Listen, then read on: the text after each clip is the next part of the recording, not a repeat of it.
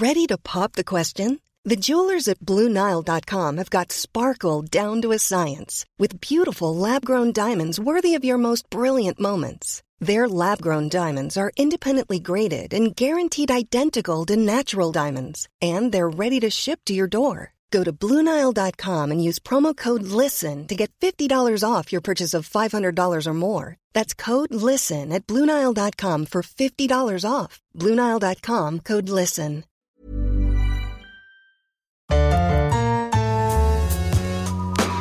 Pour moi, Cannes représente euh, un des plus grands festivals au monde du cinéma.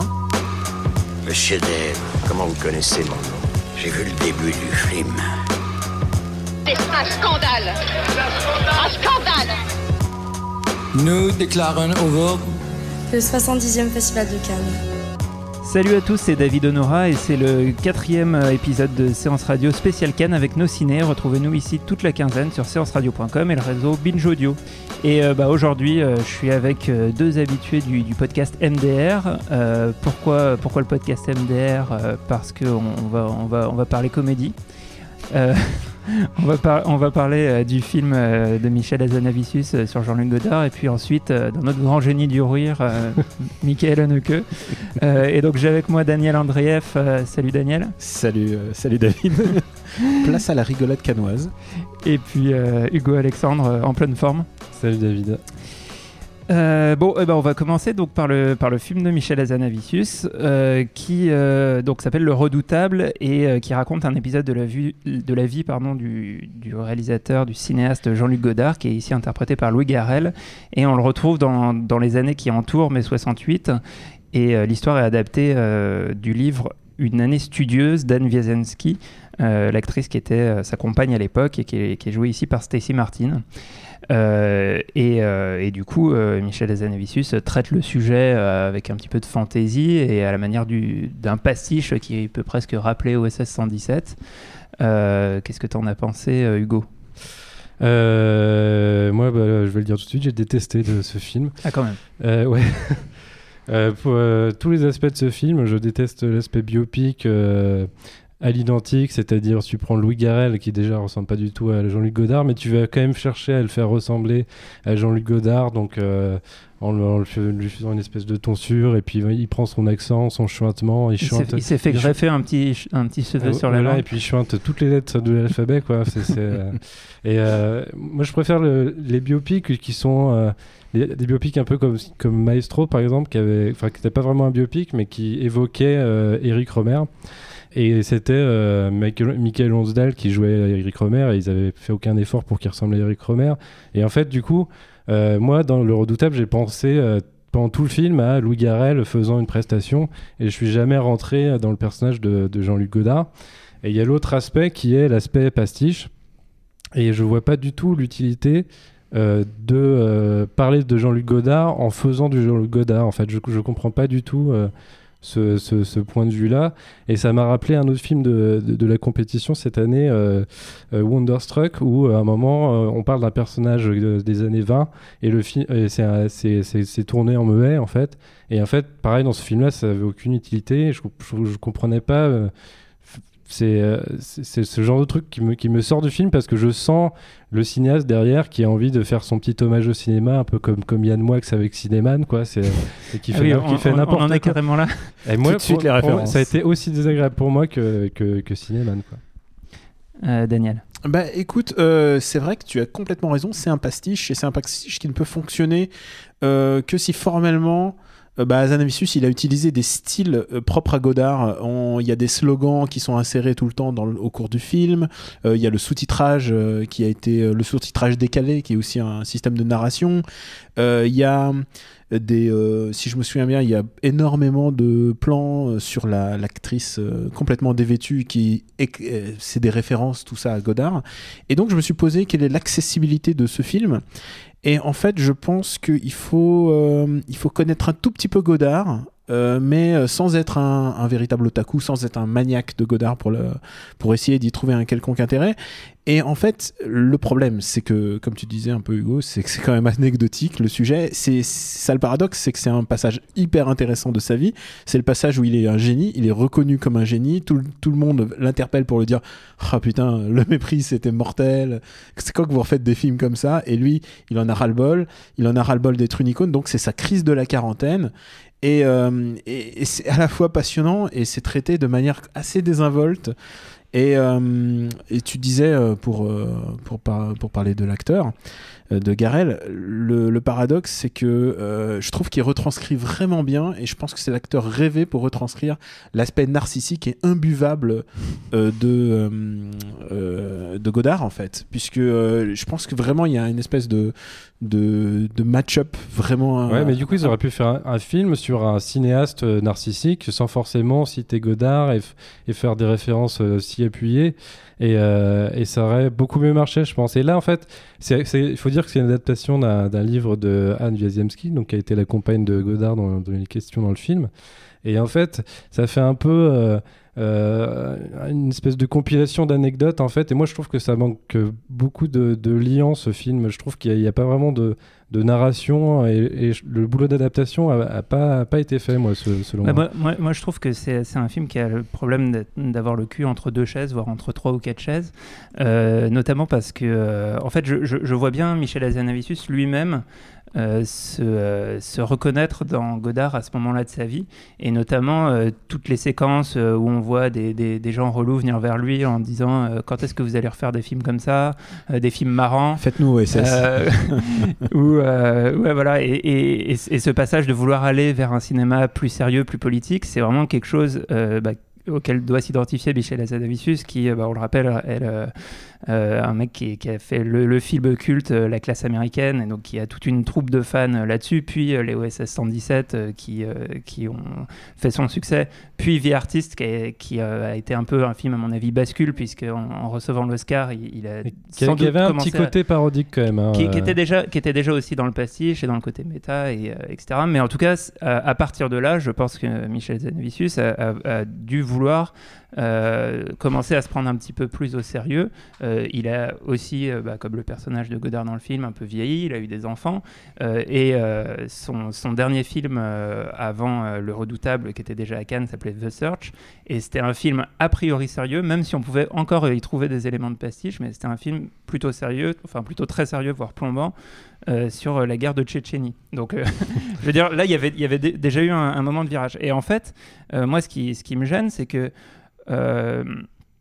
à la fois, euh, il essaye d'aller vers quelque chose de plus sérieux, et euh, en même temps, euh, il peut pas s'empêcher euh, de, de- de garder un peu ce côté comique qui est hors surface avec euh, des running gags, c'est-à-dire par exemple il passe les son temps qui se cassent. à casser ses lunettes euh, ou des, des, des, des petits côtés un peu méta. Par exemple, il y a- il y, a une scène où, il- où, où les deux personnages sont au cinéma et regardent Jeanne d'Arc de Dreyer et, et leur, leur conversation au bout d'un moment se superpose au, au plan du film et, et re- recrée un doublage justement un peu comme dans la classe américaine. Et en fait, euh, ce, qui, me gêne, c'est que du coup, l'hommage euh, que, que rend Azanavicius euh, à Godard va dans le même sens que ce qui reproche en fait euh, aux, gens qui harcèlent Godard avec, euh, avec ses films des, débuts. C'est-à-dire que euh, effectivement, tout le côté pastiche et toute l'esthétique de Jean-Luc Godard qui est utilisée dans le film, c'est l'esthétique de ses premiers films. C'est l'esthétique de Une femme est une femme, de Pierrot le Fou, du mépris, d'une femme mariée et, de, et, des- éléments de mise en scène qui sont détournés pour finalement pas tellement servir le propos, mais euh, en tout cas euh, C'est donner, des, donner c'est un emballage. C'est des clins d'œil. C'est Ouais. du et euh, il faut le dire, la salle riait parce qu'en plus il y avait des blagues sur Cannes. C'est rare les films qui parlent de Cannes à Cannes précisément et vraiment on est dans le métafilm projet. Et, euh, et moi en fait à ce- niveau de- à ce niveau d'anecdote ça m'a rappelé euh, c'est un peu le Shakes- Shakespeare in Love de Godard en fait. Puisque euh, c'est un moment de sa vie c'est un moment presque délicieux parce qu'on le voit quand même amoureux on le voit avec une, une belle femme. Enfin il y a vraiment vraiment quelque chose de très sucré. Et plus français ça m'a rappelé Molière en fait.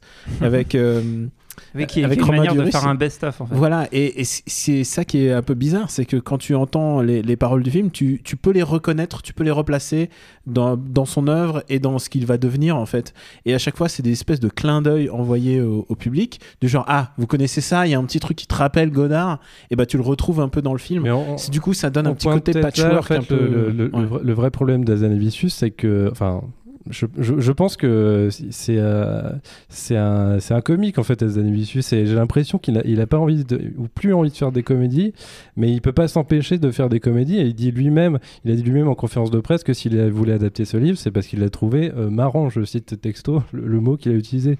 Et en fait.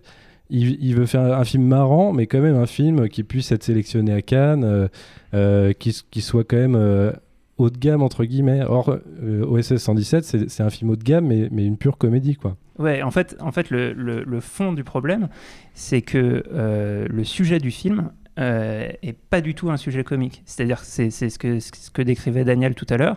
Euh, c'est l'histoire d'un mec qui, effectivement, fait sa, crise de, la quarantaine et, s'est marié avec une femme qui est amoureuse du génie qu'il était. En tout cas, du, du- de ce qu'il représentait. Elle, elle est amoureuse de l'icône et lui veut brûler l'icône.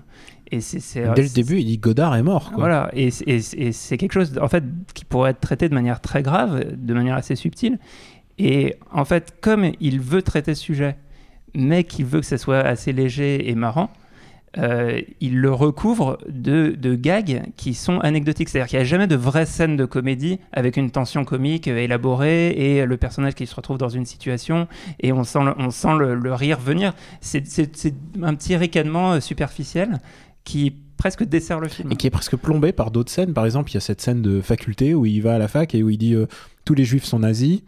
Et euh, ouais, enfin, ou un truc genre les, les juifs sont les, sont, les, sont les nazis, quoi, littéralement. Sont les nazis d'aujourd'hui. Voilà, et, et, euh, et c'est vraiment une espèce de. C'est dramatique, et pourtant le sujet est intéressant. C'est vraiment euh, Godard au moment où il fait son mic drop, en fait, littéralement, où il se détruit Il créativement. y a cette scène d'ailleurs, un moment où Oui. il lâche le Il lâche le micro littéralement, c'est un mic drop.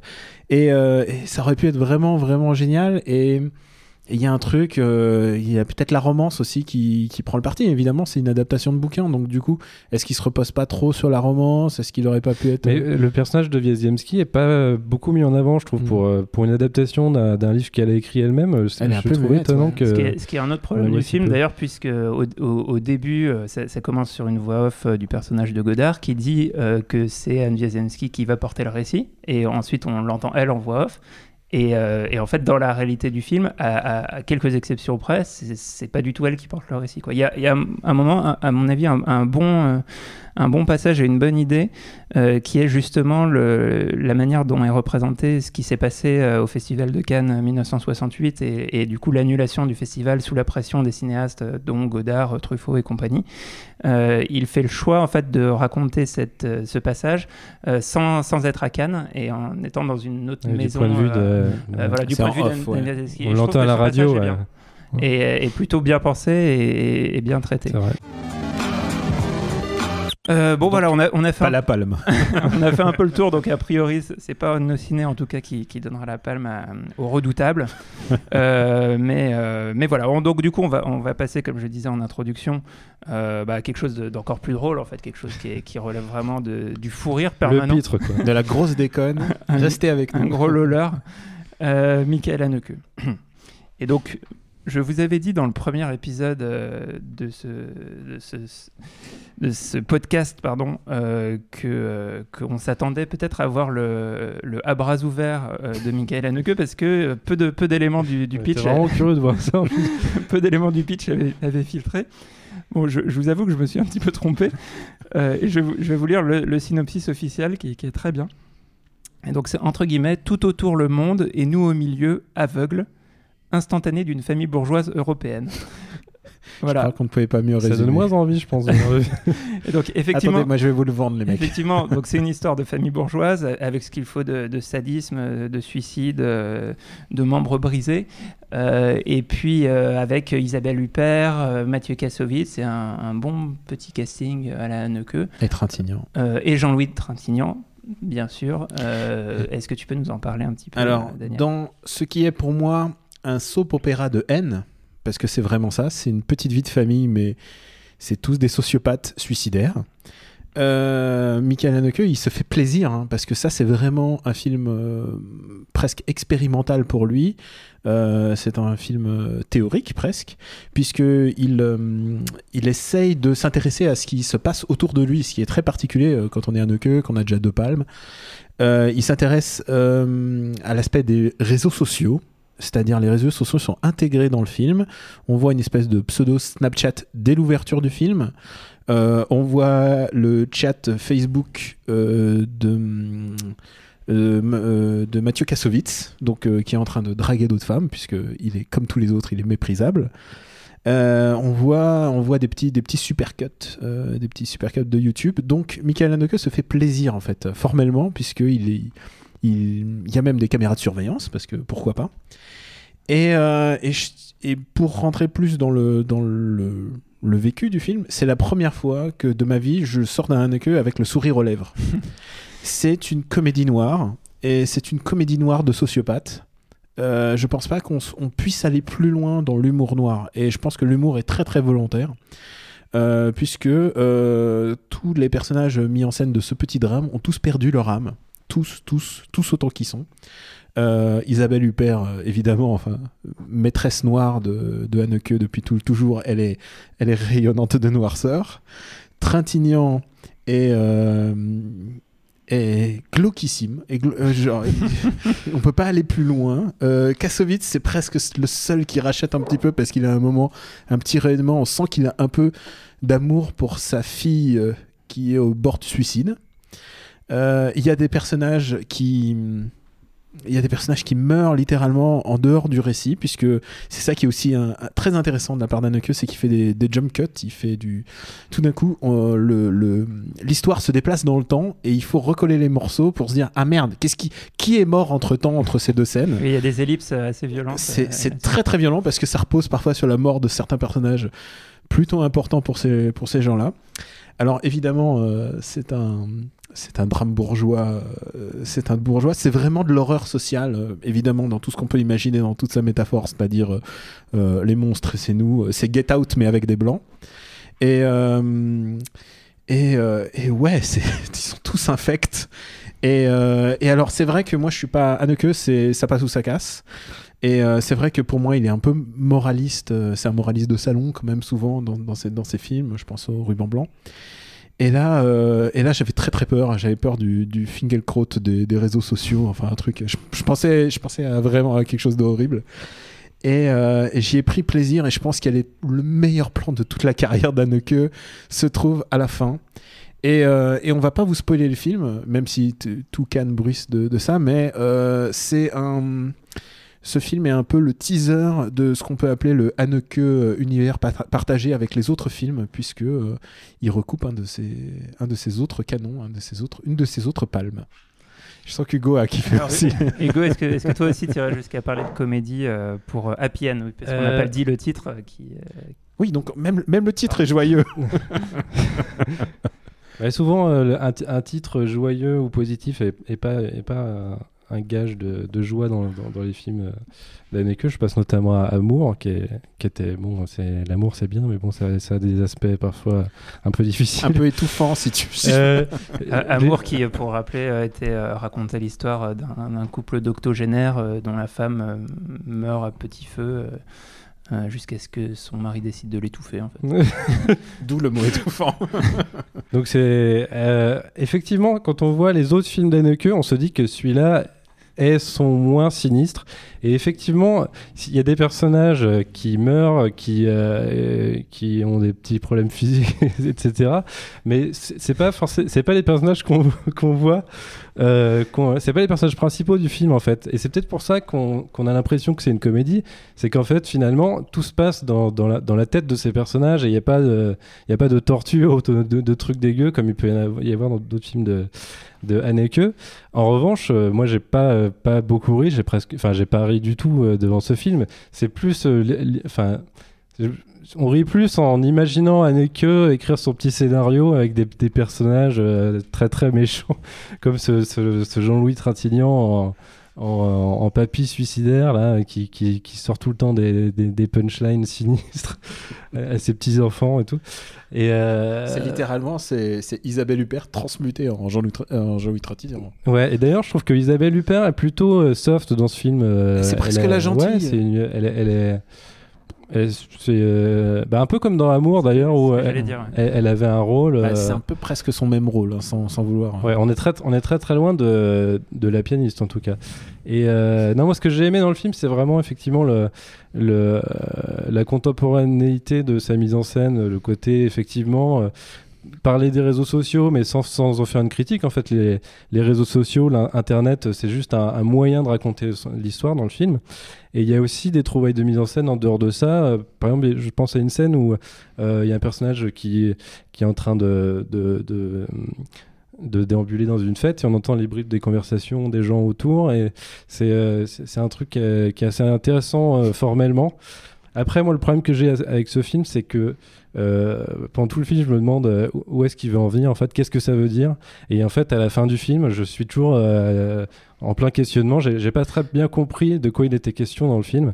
J'admire la forme, mais le fond Pourtant, me il y a laisse un quand peu. même. euh, Moi, moi j'étais estomaqué par le perplexe. twist shyamalanien euh, du, du film, quand même. Enfin, vraiment, où Anneke fait quand même une référence évidente à tout son travail précédent et une manière de dire que Oui, ça mais va on peut- continuer. on peut pas quoi. dire que c'est. Il y a le teaser du 3. On peut pas dire qu'il parle de lui-même non plus. Donc, euh, c'est euh, dans le fond, euh, effectivement, il y, a, il y a ce côté un petit peu astuce, mais euh, il y a- il y a- je, je, je comprends pas le, la, la thématique euh, fondamentale du film en fait. Pour moi, la scène clé, euh, c'est euh, Jean-Louis Trintignant sur un fauteuil roulant qui roule sur la piste cyclable.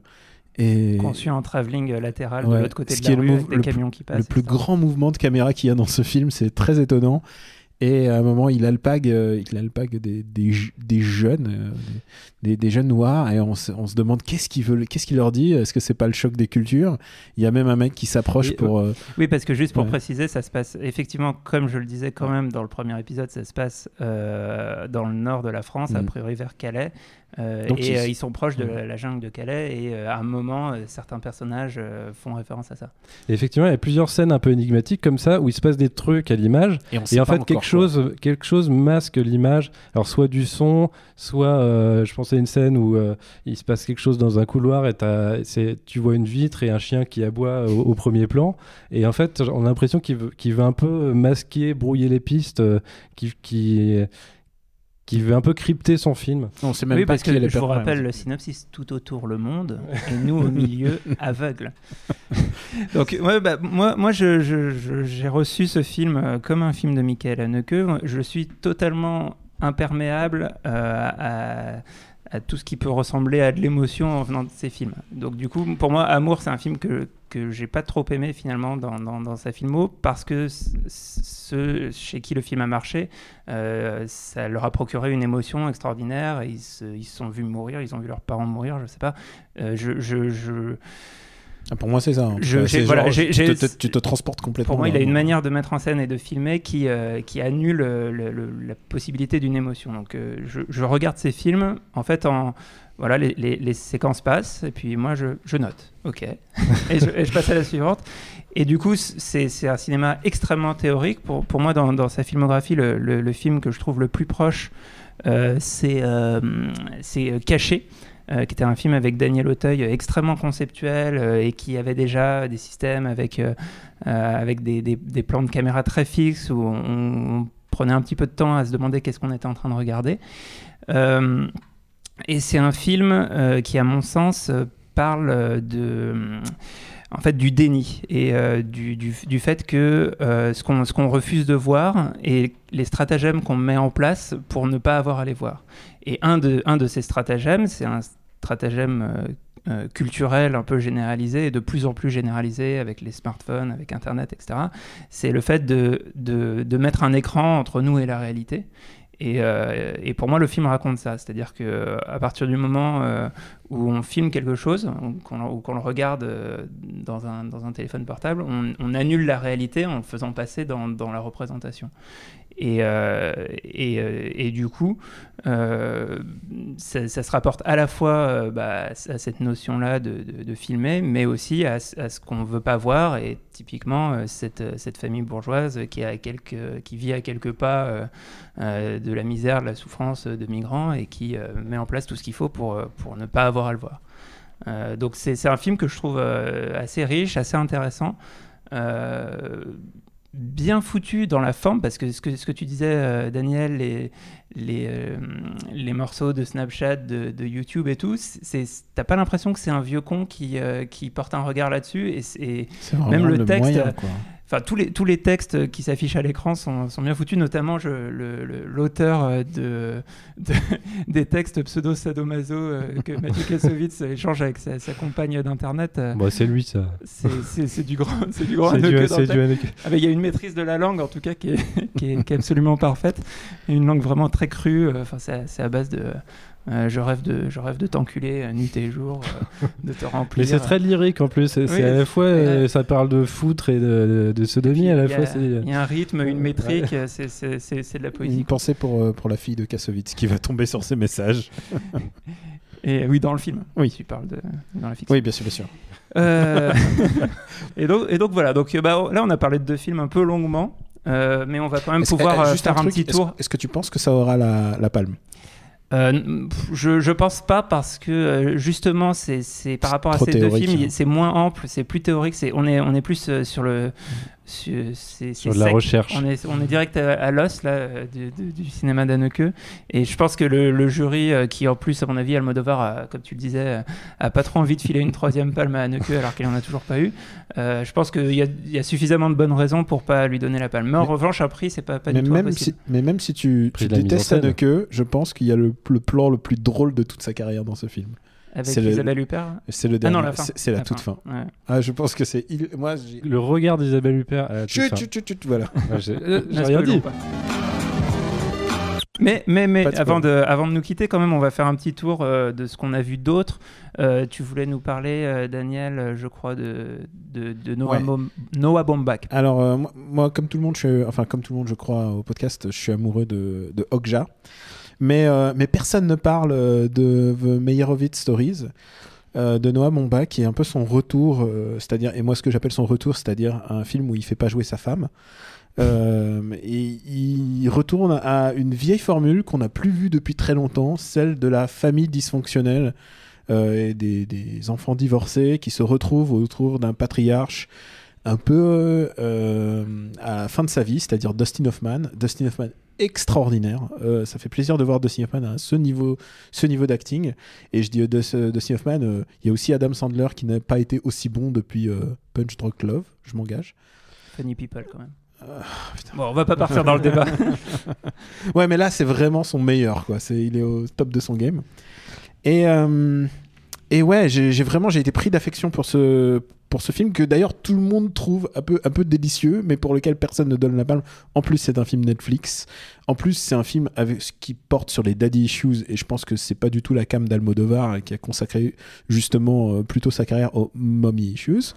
Mais j'ai adoré ce film parce qu'il y a, il y a ce côté euh, drame familial qui est un peu en décalage de ce qu'on a l'habitude de voir au truc canois, euh, puisqu'on, on- je pense plutôt à Secret and Lies quand on parle de, drame familial euh, primé. Et là, il y a vraiment une espèce de simplicité. C'est, euh, je pense que l'intelligence du film, ça a été de déplacer une partie de l'intrigue, non pas à New York, mais plutôt genre dans le New Jersey, dans des coins un peu paumés. Et, et vraiment, il y, a un, il y a un tel réjouissance de voir Adam Sandler et, Ben Stiller ensemble, qui sont frangins. Leur euh, frangine complètement oubliée, c'est Emma Thompson, qui est, euh, qui est, aussi, euh, qui est aussi délicieuse. Il- Vraiment, j'ai. j'ai... Il n'y a pas Emma Thompson. Si, il y a Emma Thompson. Si, Emma Ah, Emma Thompson, Thompson, elle, pardon. elle- elle joue la, la femme de Dustin Hoffman. Ouais, Ouais, je confondais avec Emma Watson. c'est intéressant. Ah non, Et donc, on ouais, va vraiment, vraiment, j'adore ce film. Et comme bon, tout le monde est, abo- ou 90% de- d'entre nous sommes abonnés à Netflix, ça serait con de laisser passer ce, vraiment ce, ce petit moment de réjouissance pour tous les gens qui sont en manque de Woody Allen euh, Donc, à l'ancienne. The, The Meyerowitz Stories, euh, qui sera sur euh, Netflix à une date pas encore annoncée. Euh, et Hugo, toi, tu voulais nous parler? Moi, je voulais parler de Mise à mort du cerf sacré de Yorgos Lantimos, euh, qui avait fait déjà Canine, The Lobster, des films qui avaient toujours un pitch très très fort. Et là, c'est encore le cas.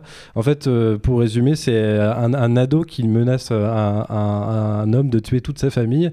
Et euh, la, seule manière euh, d'échapper à cette menace, c'est que, enfin, il, le, force à choisir un membre de sa famille qu'il doit tuer lui-même. Et en fait, de ce pitch très simple, l'Antimos développe un, film de genre très très épuré, très très très très clinique, qui rappelle beaucoup Shining euh, et qui est, euh, qui est, euh, qui est excellent. Je peux en dire plus, je veux, juste conseiller ce film, tout simplement. Très bien, la mise à mort du cerf sacré. bah voilà, on en a fini pour aujourd'hui. J'espère que, j'espère que vous avez ri au moins autant que nous devant les films de Michael Haneke. Et puis, je vous dis simplement, avant de vous dire au revoir, euh, que c'était Séance Radio spéciale Cannes avec Nos Ciné, une émission de Séance Radio, la web radio du cinéma, en partenariat avec Binge Audio. Et à très vite pour de nouvelles aventures. Au revoir. À bientôt. Salut.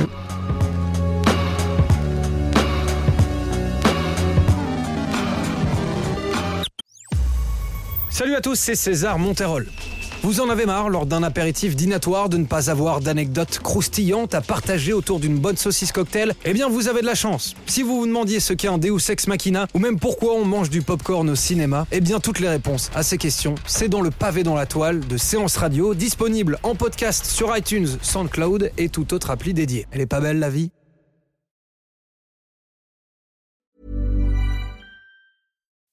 As humans, we're naturally driven by the search for better. But when it comes to hiring, the best way to search for a candidate isn't to search at all. Don't search, match with Indeed. When I was looking to hire someone, it was so slow and overwhelming. I wish I had used Indeed. If you need to hire, you need Indeed. Indeed is your matching and hiring platform with over 350 million global monthly visitors, according to Indeed data, and a matching engine that helps you find quality candidates fast. Ditch the busy work. Use Indeed for scheduling, screening, and messaging so you can connect with candidates faster. And Indeed doesn't just help you hire faster. 93% of employers agree Indeed delivers the highest quality matches compared to other job sites, according to a recent Indeed survey. And listeners of this show will get a $75 sponsored job credit to get your jobs more visibility at Indeed.com slash podcast. That's Indeed.com slash podcast. Terms and conditions apply.